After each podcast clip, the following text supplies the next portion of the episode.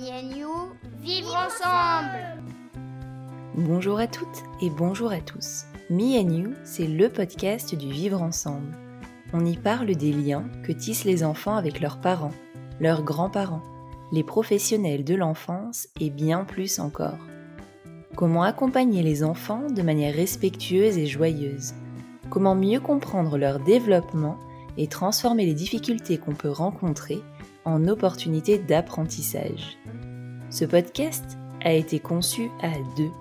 Je suis Mélodie Lopez, je suis professeure des écoles, je suis la créatrice de Happy Kids et je suis maman de cinq enfants. Et moi, je suis Nadège Petrel. Je suis infirmière puricultrice, professeure de yoga pour enfants et maman de deux filles. Avec ce podcast, nous avons envie d'éveiller votre curiosité de vous faire découvrir de nouvelles approches pour vivre avec vos enfants et de vous apporter des informations qui vous seront utiles pour avancer dans votre quotidien. Parce qu'une personne informée est une personne qui a le choix. Alors, si vous aimez ce podcast, n'hésitez pas à vous abonner et à nous donner un coup de pouce en mettant 5 étoiles sur votre plateforme d'écoute et en partageant sur les réseaux sociaux. Bonjour et bienvenue dans ce nouvel épisode de la troisième saison du podcast Me and You. Aujourd'hui, nous allons parler de respiration. Saviez-vous que 50% des enfants respirent par la bouche au lieu de respirer par le nez? Saviez-vous que le type de respiration peut avoir de nombreux impacts sur le bien-être de chacun? Fatigue, irritabilité, stress, manque de concentration? Pour nous permettre d'y voir plus clair, nous avons le plaisir de recevoir Rachel Dutordoir. Rachel est orthophoniste, fondatrice de la tribu Happy Kids. Elle est aussi maman et créatrice de contenu. Aujourd'hui, elle est même autrice du livre Le petit manuel pour aider les enfants à mieux respirer, publié aux éditions de Bouec Supérieur. Bonjour Rachel. Bonjour les filles. Merci de m'avoir invité dans votre podcast. C'est un plaisir, on est ravis de t'avoir avec nous et de pouvoir te poser nos questions. Alors pour commencer, est-ce que tu pourrais nous expliquer ton parcours et nous dire un petit peu ben, ce qui t'a amené à écrire ce livre donc, qui est paru le 12 septembre 2023 Alors euh, mon parcours, ben, moi je suis donc orthophoniste de... Euh, de formation. J'ai, euh, j'ai été diplômée de la Pitié-Salpêtrière en 2015. Donc, ça va faire 8 ans que j'exerce en tant qu'orthophoniste. Euh, je me suis euh, très vite intéressée en fait en orthophonie à la voix et euh, à la respiration, aux troubles qu'on appelle oromyofonctionnels. Troubles oromyofonctionnels, c'est en gros tout ce qui concerne les pathologies de la bouche, de la langue, de la déglutition, en fait tout les le fonctionnement de, des muscles du visage, voilà, et de la bouche. Grosso modo, c'est ça. Euh, et puis principalement de la voix aussi, parce que moi je suis chanteuse à la base, donc c'est aussi pour ça que j'ai voulu être orthophoniste en fait, parce que je cherchais à travailler la voix pathologique, ça m'intéressait vachement. Donc c'est comme ça que je suis arrivée euh, jusque-là. Et puis, euh, et puis ben, mon parcours après, il y a, c'était en 2020, j'ai 2019. C'était quand le Covid? C'était 2020. En 2020. 2020, ouais, c'est ça. c'est au moment du Covid, en fait, où j'ai commencé à créer, du coup, la tribu Happy Kids. Euh, parce que je cherchais à, proposer des outils pour mes patients que je ne voyais plus. Euh, et je, j'avais commencé à écrire des petites histoires de respiration, des, de relaxation, etc., des petits jeux pour mes patients. Euh, que je ne voyais pas et que je voyais de temps en temps en présentiel. Et en fait, bah, je me suis dit, bah, tiens, je vais, je vais faire ça sur les réseaux sociaux. Je suis sûre que ça peut intéresser peut-être d'autres personnes. Mmh. Et en fait, c'est comme ça que, ça, voilà, que j'ai créé le compte Instagram La Tribu Happy Kids. Et euh, bah, il en est, c'est arrivé qu'ensuite, après, j'ai commencé à me dire, bah, en fait, il y a pas mal de gens qui s'intéressent à tout ça. Euh, il y a eu beaucoup de pros qui ont commencé à me suivre, surtout des orthophonistes, enfin des rééducateurs, en fait. Et, euh, donc, j'ai écrit un, un, livre en auto-édition qui s'appelait Mon petit kit Respirer Souffle, où là, c'était vraiment adressé aux professionnels de santé. Euh, et, puis, bah, de plus en plus, euh, des parents me demandaient, bah, en fait, euh, moi, ça m'intéresse aussi, j'aimerais bien proposer des outils pour, pour mon enfant. puis, sachant qu'en plus, la liste d'attente pour avoir accès à, à un rendez-vous chez l'orthophoniste, ça peut être très, très, très long. Mmh, donc, très, très long. voilà. Plusieurs mois. Euh, plusieurs mois, voire moi j'avais carrément un an, un an et demi d'attente, donc c'est compliqué. Ouais, mmh. et, euh, et, donc je me suis dit, bon, bah, je vais essayer de trouver euh, un truc, et c'est là que j'ai commencé à me dire, il faudrait que j'écrive enfin, que je crée des outils pour les familles en fait. Et donc, et donc voilà, c'est d'où le, petit manuel pour aider les enfants à mieux respirer aussi que j'ai commencé à, écrire pour m'adresser vraiment aux parents et puis leur donner vraiment une boîte à outils hyper pratico pratique en fait. C'est vraiment un livre qui est assez facile, enfin en tout cas j'espère, facile à prendre en main. Il y a beaucoup de QR codes où on peut, euh, il y a juste à scanner, on écoute des histoires, euh, il y a des, des jeux euh, en PDF à télécharger, c'est hyper simple à, utiliser et voilà, c'est donc voilà comment je suis arrivée là aujourd'hui. et eh ben c'est un parcours, j'ai envie de dire, qui qui était quand même absolument incroyable et fabuleux parce que du coup ça a fait un petit effet boule de neige. Et puis, en écoutant à la fois ben, tes collègues, leurs besoins, et puis surtout les besoins des parents, des familles, des enfants, au final, toi, ça t'a amené à créer euh, plein d'outils qui sont absolument bah géniaux. Merci, c'est cool, je suis trop contente. Bah, il y a la boîte Stop Tétine aussi, euh, ça, ça, mmh. ça c'est pareil. C'est vraiment, en fait, je suis partie de, de besoins euh, de mes patients et, de, et, des, et des pros aussi, en fait, pour essayer de créer des outils qui n'existaient pas, en fait, et il y avait vraiment un, un, réel besoin, en fait, derrière. Donc, c'est chouette, effectivement. Et là, aujourd'hui, euh, la Tribu Piquet, c'est une maison d'édition, en fait, maintenant. Et, euh, et là, on est, là, depuis quelques mois, on est une équipe, on est 10, en fait. donc, c'est ouf. je me suis associée, là, cet été. Enfin, c'est une chouette, une chouette aventure. Ça m'éclate et j'adore. Mmh. Voilà, donc c'est Trop sympa. Moi, alors du coup, si on rentre dans le vif du sujet, de la, question de base. ouais. on va commencer par ça. Est-ce qu'un enfant, il doit respirer par le nez ou par la bouche et pourquoi? Alors, bah, déjà, un enfant et un adulte, enfin tout le monde doit respirer par le nez. En fait, le nez, c'est ça sert à respirer et la bouche à manger. Donc ça, c'est vraiment la phrase, c'est un mantra, tout ça doit rentrer dans la tête bien s'ancrer. Euh, le nez, en fait, euh, bah, en fait, c'est il n'est pas là pour rien. Euh, on a des poils dans le nez qui, permettent de filtrer le, bah, les poussières, les, les, petits virus, les bactéries, les microbes, etc. Donc c'est pas pour rien. en fait, la respiration par la bouche, ça va entraîner tout un tas de problèmes.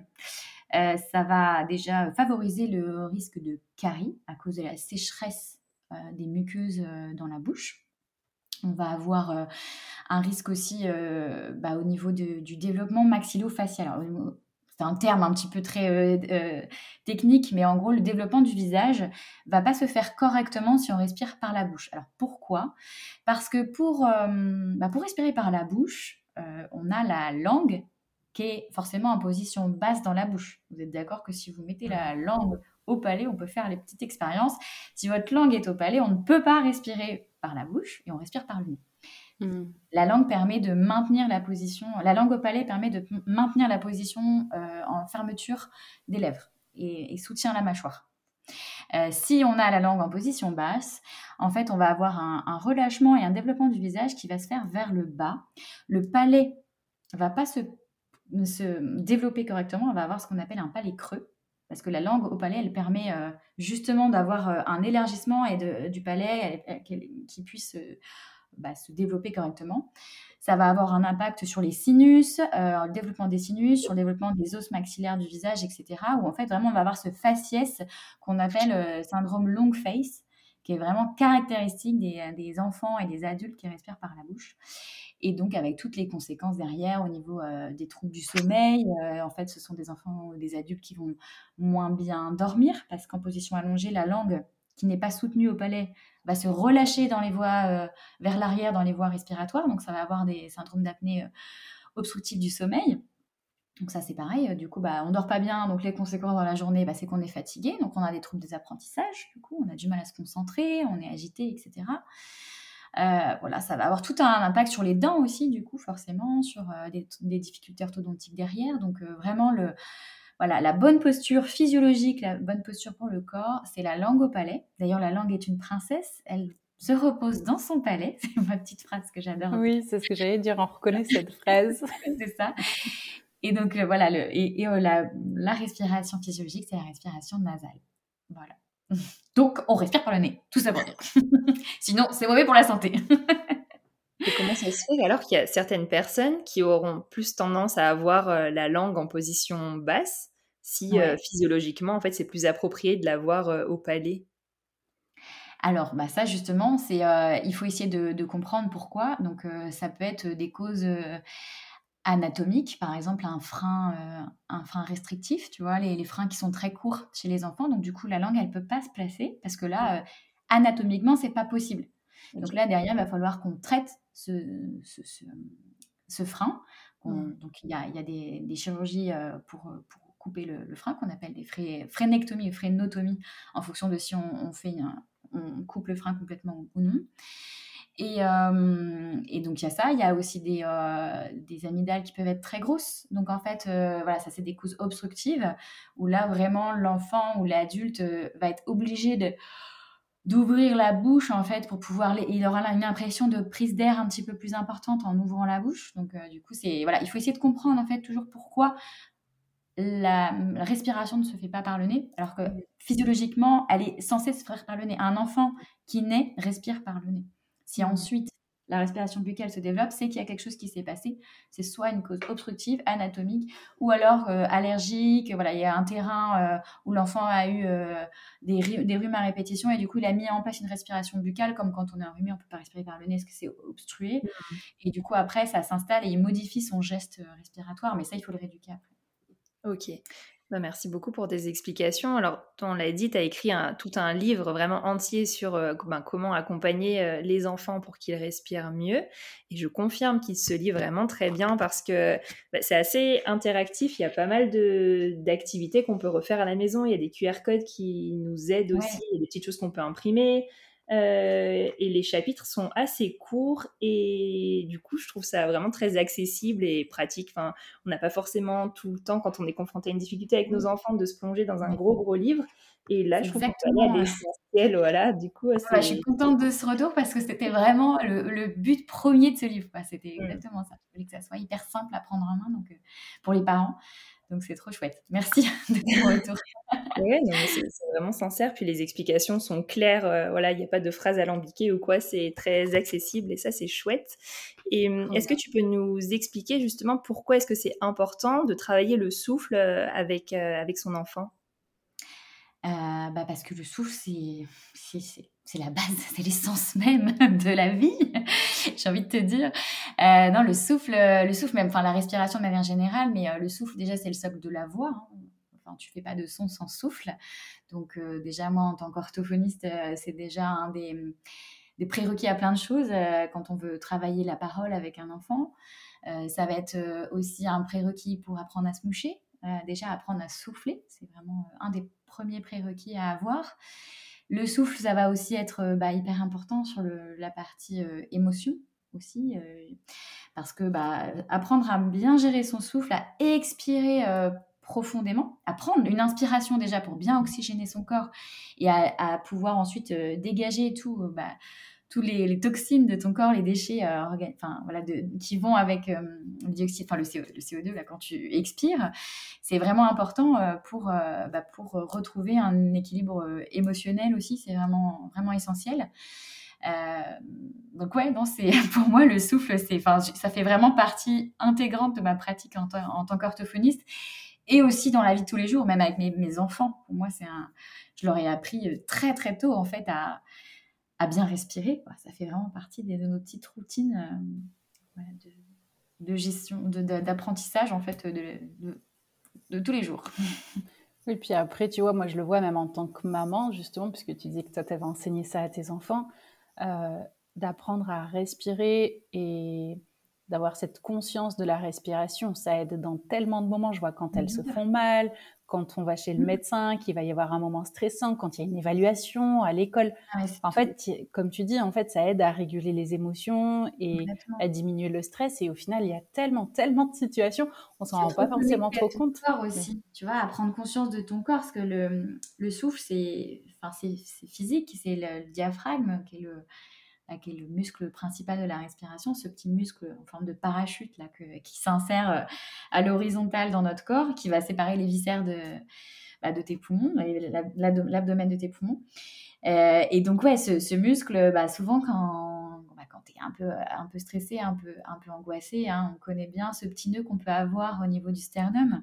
C'est le, le, diaphragme s'insère à cet endroit-là et souvent, c'est un muscle, donc un muscle peut avoir des contractions musculaires et en fait souvent ça se, c'est très très noué ici et chez les enfants c'est les adultes, hein, on est, c'est pareil. Hein. Euh, c'est important d'apprendre à bien respirer pour gagner cette amplitude euh, respiratoire, pour dénouer tout ça, pour venir euh, voilà, que le diaphragme puisse s'étirer. Après, on se sent mieux. et du coup, on a moins cette boule en fait d'angoisse qu'on peut ressentir à ce niveau-là. Donc ça, c'est vraiment des choses c'est des outils, des boîtes à outils qu'il faut donner à apprendre très, très, très, très, très, très tôt à nos enfants. Mmh. c'est essentiel. Disons que moi, tu vois, il y a pas mal de choses que j'ai apprises, mais à l'âge adulte.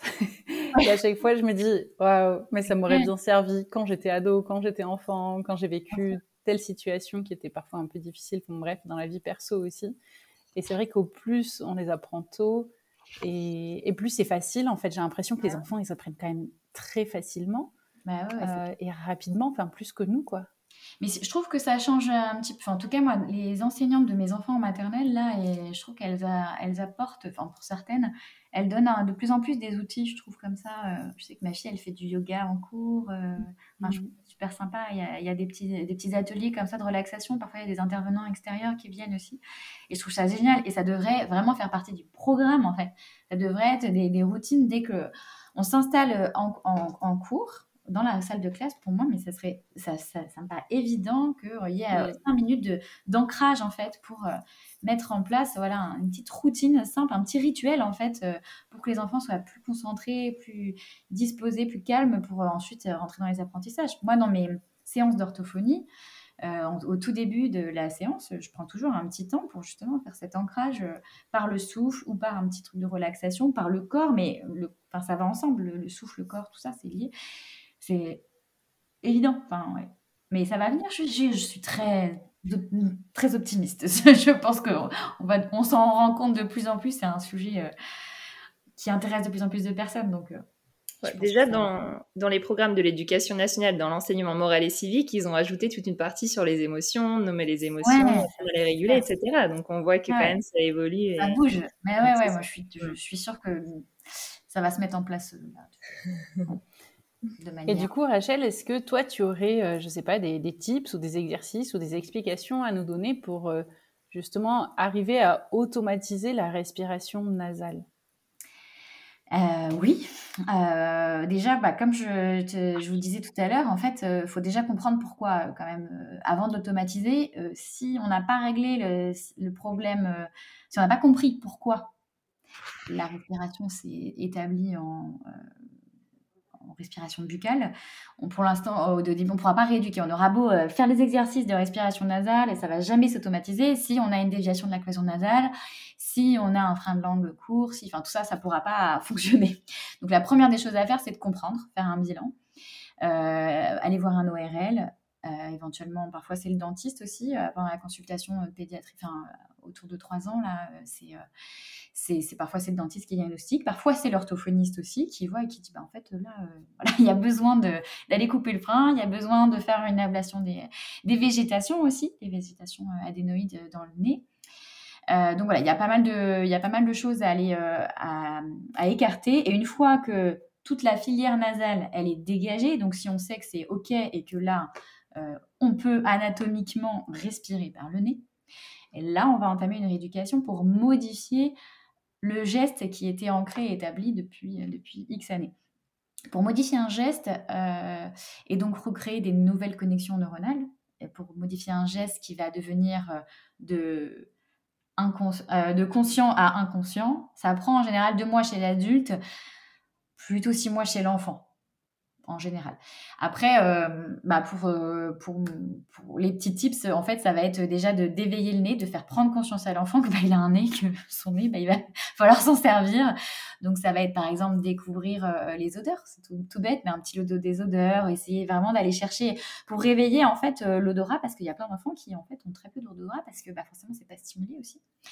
on, va, on va aussi établir vraiment une bonne routine d'hygiène nasale, c'est hyper important d'un point de vue déjà proprioceptif, c'est-à-dire bah, le fait d'avoir de faire rentrer du liquide dans le nez, etc., on va venir réveiller un petit peu tout ça pour que l'enfant sente en fait ses voies aériennes supérieures.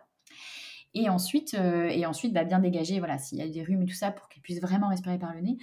Et après, ça va être voilà, des, petits, des petits jeux, des petites routines à faire euh, tout le, plus souvent possible pour que, en fait, euh, y penser, pour y penser le plus souvent possible pour que bah, le cerveau il switch euh, d'un nouveau geste. En fait, et plus tu vas faire un geste, plus ton, ton, bah, ça va s'installer et ça va devenir inconscient. Et à un moment donné, tu n'y penseras plus et ça sera établi.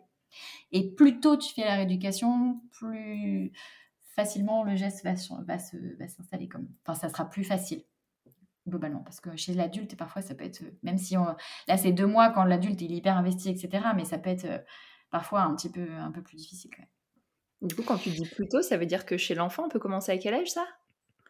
Ah, chez l'enfant, tu... bah, moi j'ai des petits bouts euh, dès deux ans et demi, trois ans, tu commences à éduquer. Après, tu peux les avoir même tout petit, tout petit. Alors moi, je fais pas du tout de néonat.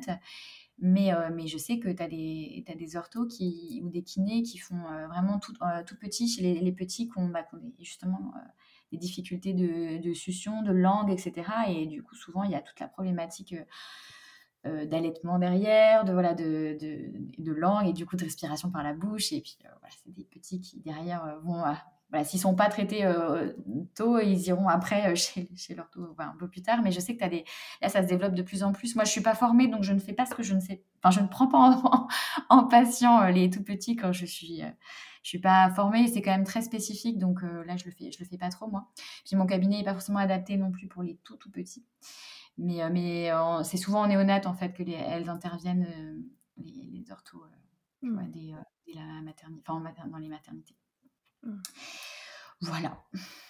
Ok. Euh, voilà ce que je Et tout à l'heure, tu, parlais de, de l'importance de cette respiration nasale, du fait qu'on avait des poils dans le nez qui permettaient de filtrer justement. ouais. Et là, on va rentrer. Alors là, au moment où on enregistre, c'est le tout début de l'automne. oui qui dit tout début de l'automne, dit les petits microbes qui vont commencer à arriver avec euh, toutes les maladies ORL euh, qui l'accompagnent, les ah rhumes, les otites. les petites euh, réjouissances qu'on adore quand nos enfants sont en collectivité.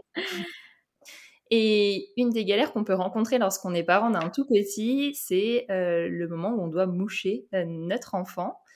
pourtant, tu expliques dans ton livre ben, l'importance de ce geste-là, euh, tu parles même du fait que ça prévient les otites. Alors, tu parles de la trompe de stache. En fait, si on est enrhumé, après, on peut avoir les bactéries, en gros, qui vont euh, aller euh, ouais, des infections dans les oreilles. Mm.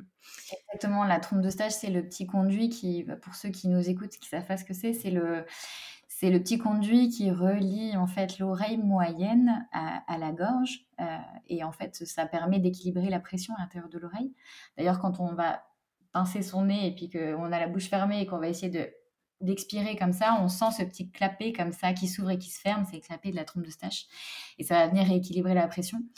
Et euh, effectivement, quand, euh, quand on est euh, enrhumé, et ben ce, clapet, en fait, il, fonctionne un petit peu un petit peu moins bien. Et en fait, c'est là où, euh, si on ne dégage pas bien correctement les voies euh, aériennes supérieures, enfin le nez, etc., si c'est plein de morts et plein de crottes de nez, et ben, ça peut venir tout doucement euh, aller s'installer, remonter dans la, dans la trompe de stache et puis venir faire des otites, en fait. Donc, c'est vraiment hyper important de nettoyer le nez. En fait, on a cette idée reçue de le lavage de nez à la seringue, ça va favoriser les otites parce que ça fait mal euh, aux oreilles, etc. En fait, non, surtout pas. Au contraire, il faut, ça va prévenir l'otite. Par contre, il faut bien le faire correctement. Parce qu'effectivement, si on met énormément de pression quand on lave le nez, ce qu'on voit, on a cette idée reçue de se dire ah non mais en fait pour que ça sorte vite, que ça sorte bien, il faut comme ça au karcher. Moi j'appelle ça, j'ai fait plein de posts là-dessus, c'est on lave pas le nez des enfants au karcher.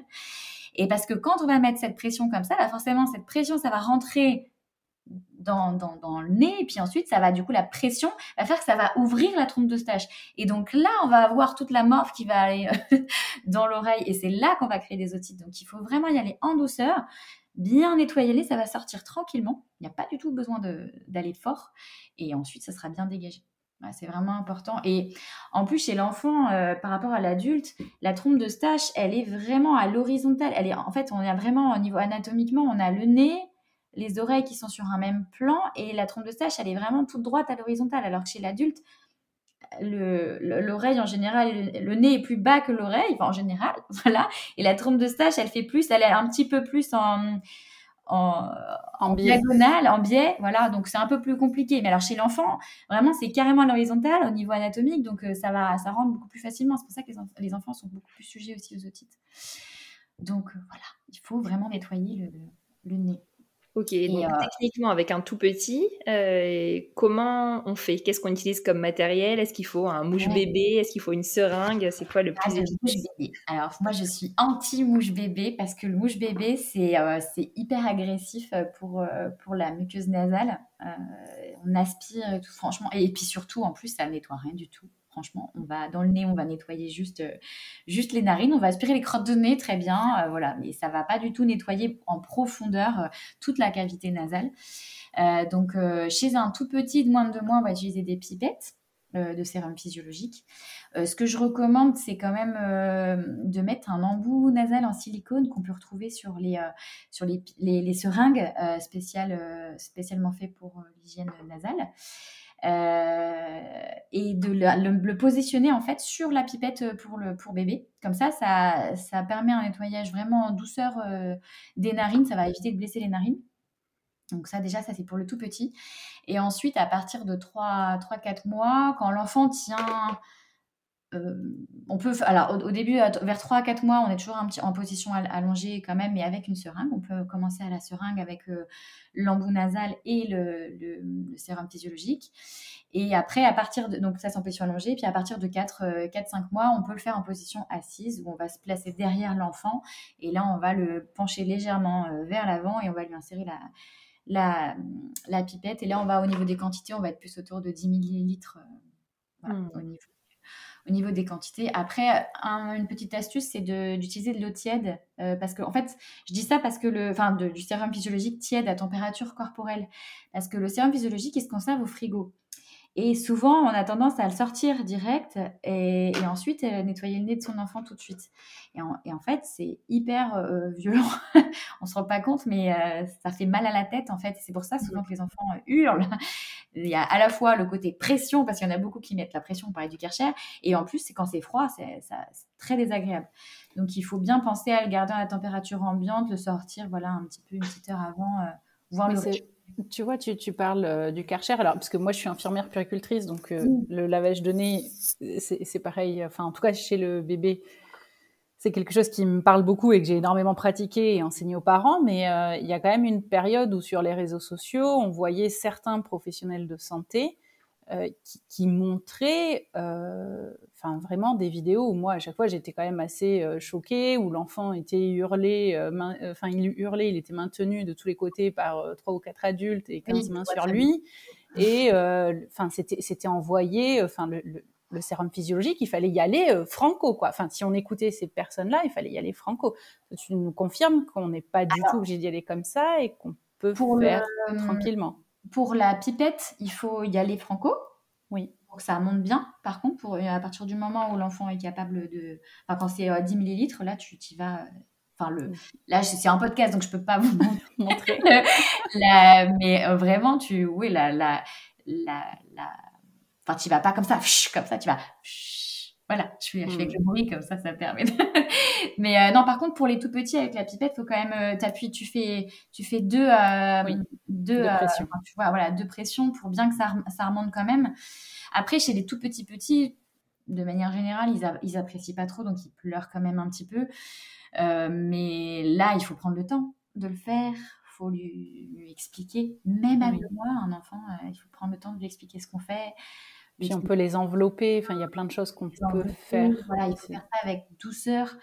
Euh, et puis lui expliquer, en fait, lui expliquer qu'on fait ça pour son bien, pour qu'il se sente mieux, etc. Et même s'il a, il a que deux mois, en fait, c'est l'enfant, il va entendre tout ça. Il va... Et puis quand euh, si le parent est en confiance et rassuré, mmh. il sait que ce qu'il fait, c'est pour le bien de son bébé, ça se passera très très bien. Les enfants pleurent pas. Franchement, enfin, je moi, mes enfants n'ont jamais pleuré sur le. Ils, le font eux-mêmes. mon fils, il a deux, ans et demi et il, se fait son lavage nasal depuis qu'il a un an tout seul avec sa seringue, quoi. Mmh. Donc, euh, c'est. Euh, Enfin, et ils se, ils, bagarrent même pour sur le premier. Enfin, vraiment, je vous assure, c'est pareil.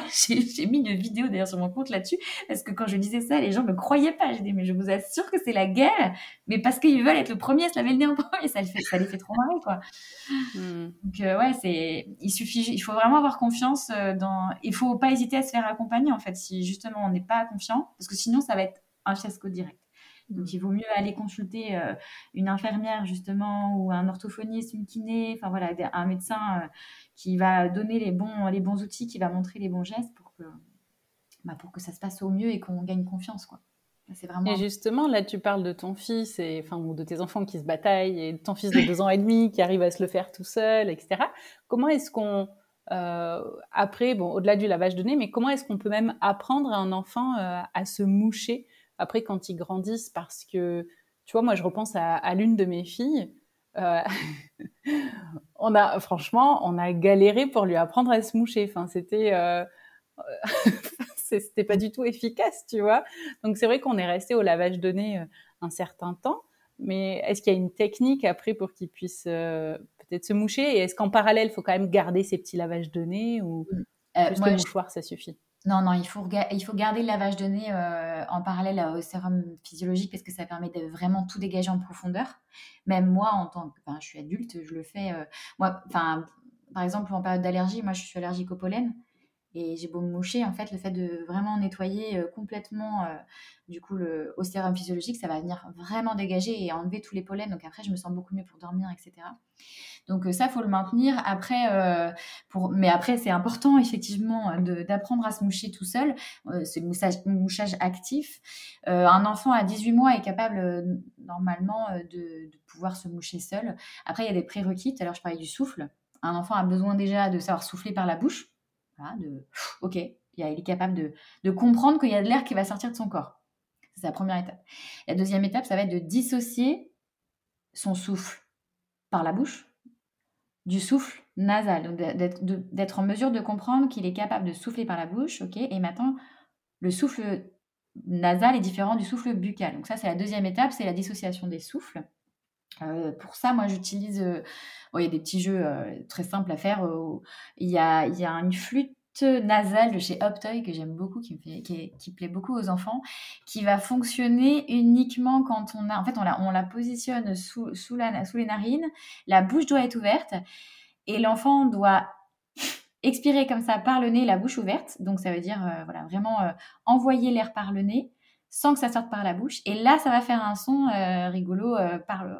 quand, l'air va passer par le nez. C'est des flûtes nasales de chez Optoy et je trouve, enfin, voilà, j'ai pas d'action chez eux, mais je trouve que ce produit est très bien. donc, euh, je le recommande fortement pour dissocier les souffles déjà. Donc voilà, ça c'est la deuxième étape. Et puis après, bah, la troisième étape, ça va être de bien expirer correctement, profondément, par le nez, par les deux narines en même temps, bouche fermée. Et ensuite, la dernière, la dernière étape, ça va être de bah, comprendre qu'on peut expirer d'une narine, puis de l'autre. Donc là, il y a des petits jeux à faire. Euh, euh, bah, par exemple, avec une petite plume, c'est tout, bête, hein, mais euh, pour apprendre à bien expirer par les deux narines, on va faire, on va mettre une plume sur la table et puis on va expirer par le nez, puis on va faire des petites des batailles. On peut faire, on est en face, face à face sur une table et on va s'envoyer la plume. On peut faire ça avec une petite, une petite balle en mousse. Pareil, on va expirer dessus par le nez peut faire des, un, voilà, un, petit, un petit jeu comme ça, de ping-pong de, de balles ou de plumes. Et euh, après, euh, pour l'expiration euh, très forte comme ça, uninarinaire, on peut utiliser les langues de belle-mère, vous savez, les petits sifflets, les serpentins de fête là. Et on se le met dans le nez pour, pour expirer. Je, alors, je, je, sors un. Je vous ai dit que j'avais une maison d'édition là, et je sors un outil qui s'appelle Mon Petit Pif. Je n'ai pas prévu d'en parler, mais du coup, vu qu'on est là-dessus. Et justement, je... c'est ça, mon petit pif, c'est l'hygiène nasale en plus fun. C'est un petit outil, alors là, je vous montre à vous, mais vous allez et, euh, et, donc, c'est des seringues nasales, justement. Et euh, il y, a, euh, tout un petit livret PDF avec plein de plein d'outils, euh, plein de conseils. Et il y a la fameuse... Je précise la fameuse petite langue de Il faut qu'on le refasse avec la vidéo, Mélo. et donc voilà, et ça, ça permet bien d'apprendre. C'est pour ça que j'ai été sur mon bureau, je me suis dit, je vais vous montrer. Donc ça, vraiment, la langue de belle-mère, ça permet, euh, on le met, on la met dans le pif comme ça et on expire. Et en fait, l'enfant va avoir un retour visuel de son souffle et sonore. Donc c'est hyper marrant. Et euh, comme ça, il va, ça, mais ça débloque direct pour apprendre à se moucher. Franchement, c'est magique ce jeu.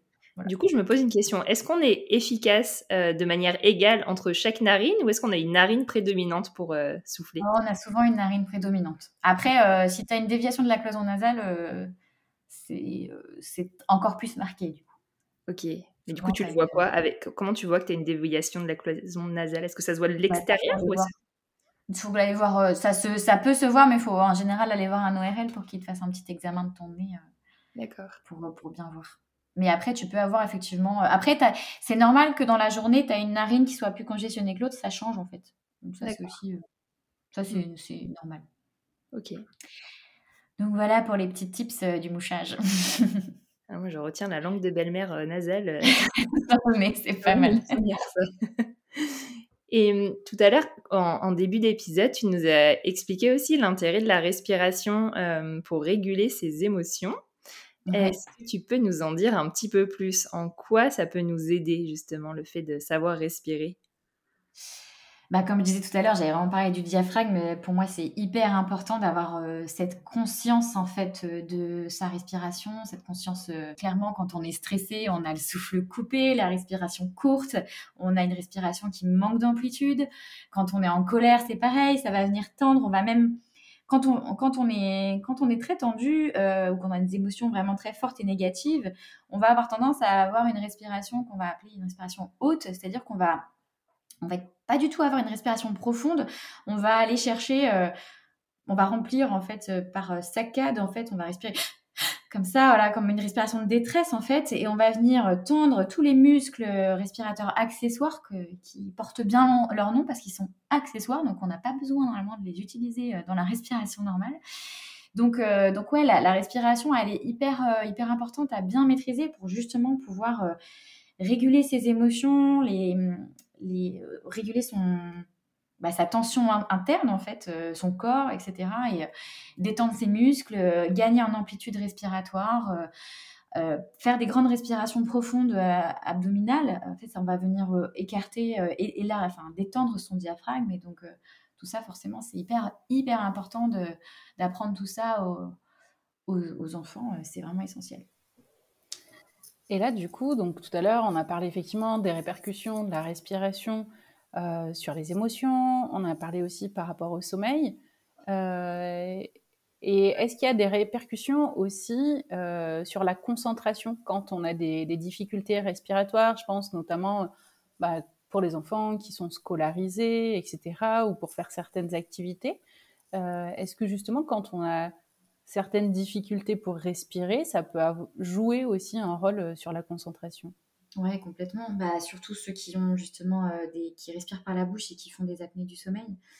Parce que forcément, le, sommeil est de moins bonne qualité. Donc la journée, euh, l'enfant, en fait, il est, il, est, bah, il, est, crevé, en fait. Donc la, la concentration, elle est, elle est complètement, complètement diminuée.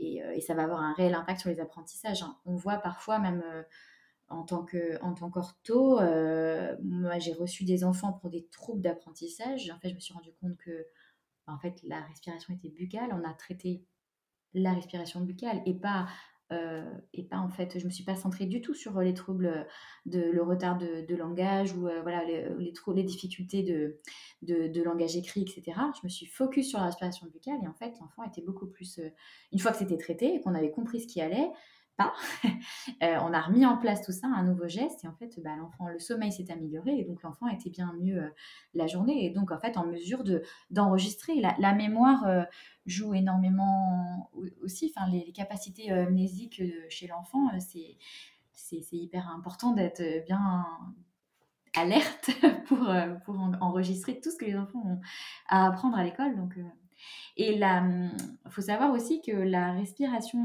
nasale euh, entretient un lien hyper étroit avec, euh, avec la mémoire. Euh, en fait, au niveau de par les, les, au niveau anatomique en fait dans le cerveau, il y a le nez et en fait tout ce qui est tout ce qui est zone de la mémoire, c'est vraiment juste derrière. Et d'ailleurs, dans les rééducations des, de la maladie d'Alzheimer, par exemple, on va aller chercher des souvenirs par les odeurs parce que c'est aussi souvent ce qui reste. C'est vraiment, enfin c'est hyper important de respirer par le nez parce que ça favorise aussi les capacités de mémoire. Ça, on enregistre plein de souvenirs, plein de choses par les odeurs aussi. Donc voilà, on fait souvent des liens avec, avec l'odorat. C'est fou parce que la respiration, c'est vraiment quelque chose d'automatique et on s'en préoccupe pas forcément au cours de la journée. Et lorsqu'on t'entend parler, on mesure en fait les conséquences que ça peut avoir juste entre guillemets le fait de respirer par la bouche. Et peut-être qu'il y a des auditeurs qui vont reconnaître leur enfant ou même eux-mêmes en disant waouh, en fait peut-être que la cause des défis que je rencontre, elle vient de ma respiration. Et donc dans ce cas-là, il faut qu'ils s'orientent vers un orthophoniste. Est-ce que tous les orthophonistes font ce travail-là ou est-ce que c'est une branche spécifique? Mmh, En fait, on est tous habilités euh, à le faire, mais il faut avoir la, fait des formations, il faut quand même s'intéresser quand même au sujet parce que c'est c'est quand même euh, des pathologies particulières, il faut, faut être formé. il existe des formations euh, continue qu'on fait en nous en tant que, en tant que rééducateur. Il y a les orthophonistes qui, qui, peuvent prendre en charge tout ça et les, les kinésithérapeutes aussi. Hmm. Et il y a également aussi certains ostéos qui s'intéressent énormément à, tous ces sujets. Alors après, c'est pas remboursé, mais euh, il y en a, voilà, si on a du mal à avoir un rendez-vous chez le kiné ou, l'ortho, euh, c'est intéressant aussi d'aller voir les ostéopathes qui sont bien formés sur ces, sur ces sujets-là. Et euh, il y a un truc dont, enfin un sujet dont on n'a pas euh, parlé, c'est même la respiration, ça va impacter aussi sur la posture. En fait, j'y pensais là tout à l'heure quand tu parlais justement de toutes les répercussions. Euh, même quand tu respires mal, en fait, avec la bouche, la bouche ouverte, tu vas avoir ce, cet affaissement, tu vois, des épaules vers l'avant, ce corps, ce visage, voilà, quand je parlais d'une long face, ce visage qui, qui se développe vers le bas et on va avoir des maux de dos, des douleurs au cervical, voilà. Donc tout ça aussi, ça, ça joue en fait aussi sur, euh, même sur la posture et, des douleurs euh, au niveau du dos. Mmh. Donc ouais, c'est vraiment global quoi. c'est assez fou. Tu vois, je me dis que même dans notre formation d'enseignant, on devrait avoir euh, un petit module dessus pour être vigilant par rapport aux enfants qu'on accompagne, parce qu'on les voit quand même 6 heures par jour. Et des fois, on va focaliser sur un trouble de l'apprentissage sans prendre en compte justement peut-être juste sa respiration. Donc, Est-ce qu'il y a autre chose que tu aimerais partager, quelque chose dont on n'aurait pas encore parlé, qui te semble important? Bah écoute, je pense avoir fait un petit peu le tour. Après, euh, moi, s'il y a un message que j'ai envie de faire passer, c'est que là, on a parlé beaucoup des enfants, mais euh, justement, euh, je pense que ceux qui nous écoutent, ce sont plutôt les parents. Donc, bah, c'est de faire tout ça avec eux. Parce que bah, on est quand même, nous les parents, d'une part parce que ça va nous faire du bien, parce que parfois c'est en fait, mmh. souvent, souvent on se rend compte qu'on a aussi nous-mêmes besoin d'être accompagnés.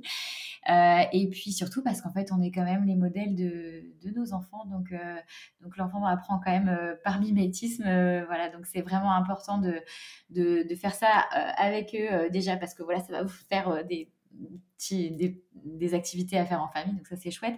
Mais voilà, c'est vraiment important de, pratiquer avec son enfant. Pour moi, c'est essentiel. J'inclus toujours les parents dans les prises en charge. Mes, les, les, parents viennent dans, le cabinet ou alors je leur donne des choses à faire euh, à la maison et vraiment on en discute. Pour moi, c'est essentiel de, que la famille entière se, se, mette à faire tout ça. C'est euh, prendre 5 minutes, juste 5 minutes. C'est pour ça que j'ai écrit ce livre aussi parce que c'est des activités qui durent entre 2 et 5 minutes maximum. Mmh. C'est important.